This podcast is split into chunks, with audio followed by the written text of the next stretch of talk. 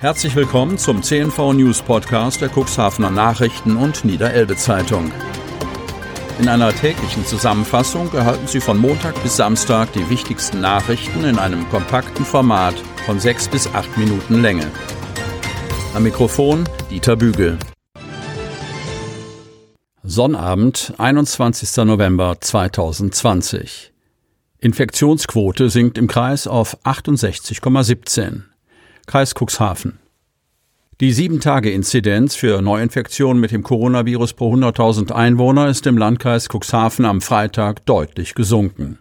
Sie liegt jetzt bei 68,17. Am Freitag wurden 17 neue Fälle gemeldet. Insgesamt gibt es 1165 bestätigte Infektionen, von denen noch 235 akut sind. Acht Personen werden stationär behandelt, davon zwei intensivmedizinisch.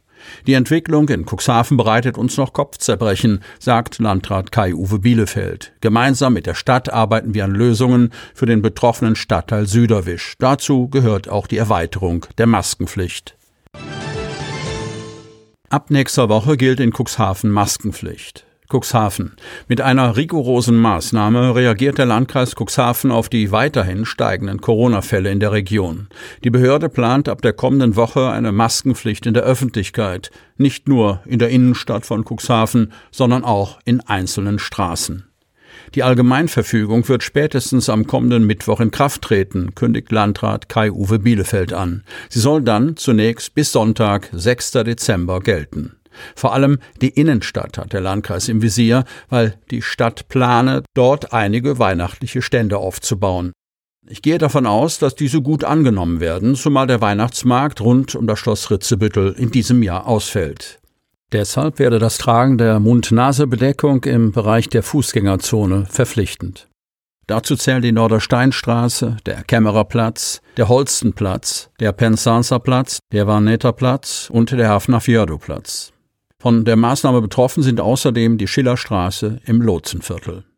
Zudem wird der Landkreis für den Stadtteil Süderwisch eine Maskenpflicht einführen. Aus diesem Stadtteil sind überproportional viele Personen von einer Infektion mit dem Coronavirus betroffen, begründet Bielefeld die Maßnahme.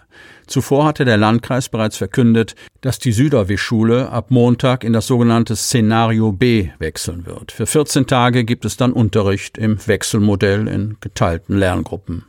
Die Verordnung bezieht sich auf folgende Straßen. Oderstraße, Küdowstraße, Wartestraße, Weichselstraße, Pregelstraße, Memelstraße, Pommernstraße, Schlesienstraße, Westpreußenstraße, Ostpreußenstraße, Sudetenlandstraße, Süderwisch, Hausnummer 7 bis 76.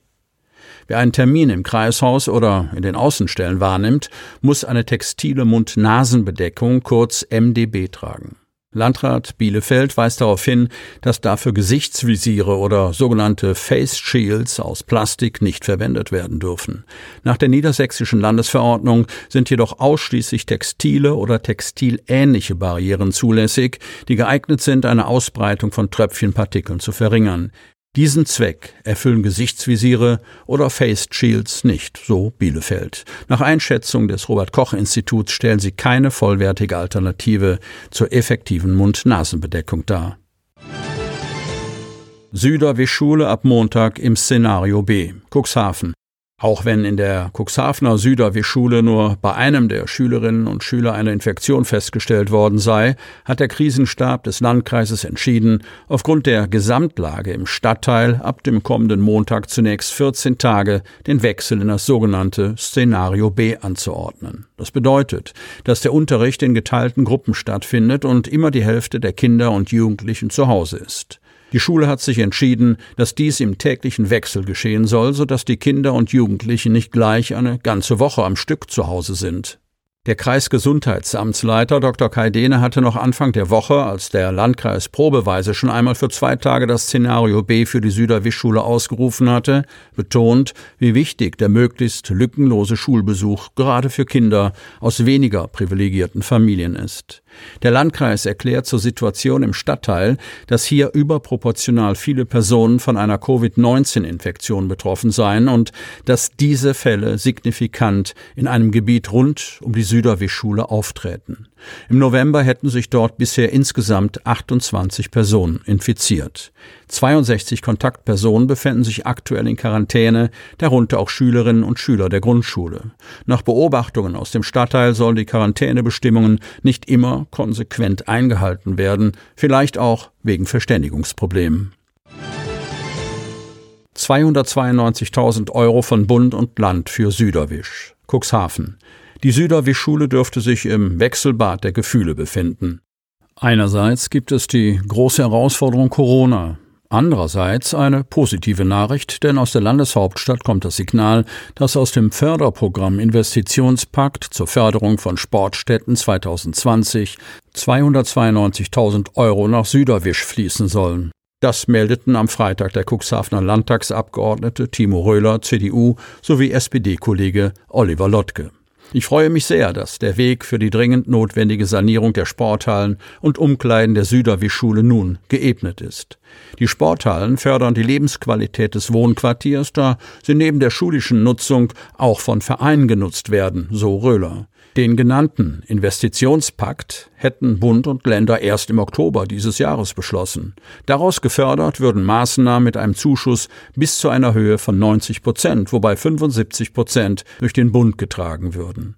Mit dem Programm würden die Kommunen unterstützt, um auch während der Corona-Pandemie ihre Sporthallen erhalten und erweitern zu können, so Lottke. Das Programm sei weit überzeichnet. Dennoch würden in Niedersachsen noch 2020 21 Maßnahmen mit rund 16,9 Millionen Euro gefördert. Erbärmliche Zustände in Otterndorfer Wohnung. Otterndorf. Im Wohnzimmer steht ein Grill samt Gasflasche. Verstreut auf dem Boden liegen Spielsachen, Schnapsflaschen und ungeöffnete Briefe. In der Küche gammeln Essensreste vor sich hin und krabbeln Maden über den Boden. Im Februar hat Egon Jag eine Wohnung in Otterndorfs Zentrum vermietet. In dieser Woche durfte er sie im Beisein eines Gerichtsvollziehers wieder betreten. Der Mieter hat sich aus dem Staub gemacht. Ein Mietnomade, der jetzt irgendwo anders haust, eine verwüstete Wohnung verlassen hat und einen Schaden im fünfstelligen Bereich hinterlässt. Egon Jag kennt er schon. Vor genau drei Jahren hat er schon einmal einen Saustall entrümpeln müssen. Der Gerichtsvollzieher, mit dem Jag die Wohnung betreten hat, war noch auf der Suche nach etwas Verwertbarem. Doch er wurde nicht fündig.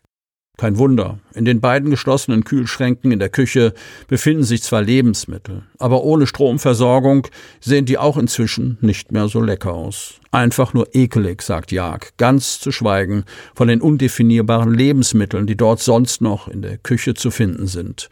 Ob verdorbenes Fleisch, Pizzastücke oder aufgeblähte Milchtüten. Wie kann man so leben? fragt sich Jag. Jag hat den Rechtsweg eingeschlagen, um wieder Zutritt zu seiner Wohnung zu erlangen. Die juristische Beratung und andere Kosten müsse er selber tragen. Und das gilt wahrscheinlich auch für die Renovierungskosten, die er auf rund 20.000 Euro schätzt. Knapp 30.000 Euro waren es vor drei Jahren, als eine Mieterin mit mehreren Kindern eine seiner Wohnungen in einem desolaten Zustand verlassen hat. Von den aktuellen und damaligen Mietrückständen spricht er schon gar nicht mehr. Und zum Schluss noch ein kurzer Hinweis in eigener Sache. Sie wollen noch tiefer in die Themen aus Ihrer Region eintauchen? Im CNV Medien Podcast auf Tauchgang kommen jede Woche Freitag spannende Personen, emotionale Stories und tolle lokale Projekte aus dem Landkreis Cuxhaven zu Wort. Einfach kostenlos abonnieren auf Spotify, Apple Podcast, Amazon oder auf der Startseite unseres Medienhauses unter cnv-medien.de. Sie hörten den Podcast der CNV Medien, Redaktionsleitung Ulrich Rode und Christoph Käfer. Produktion Rocket Audio Production.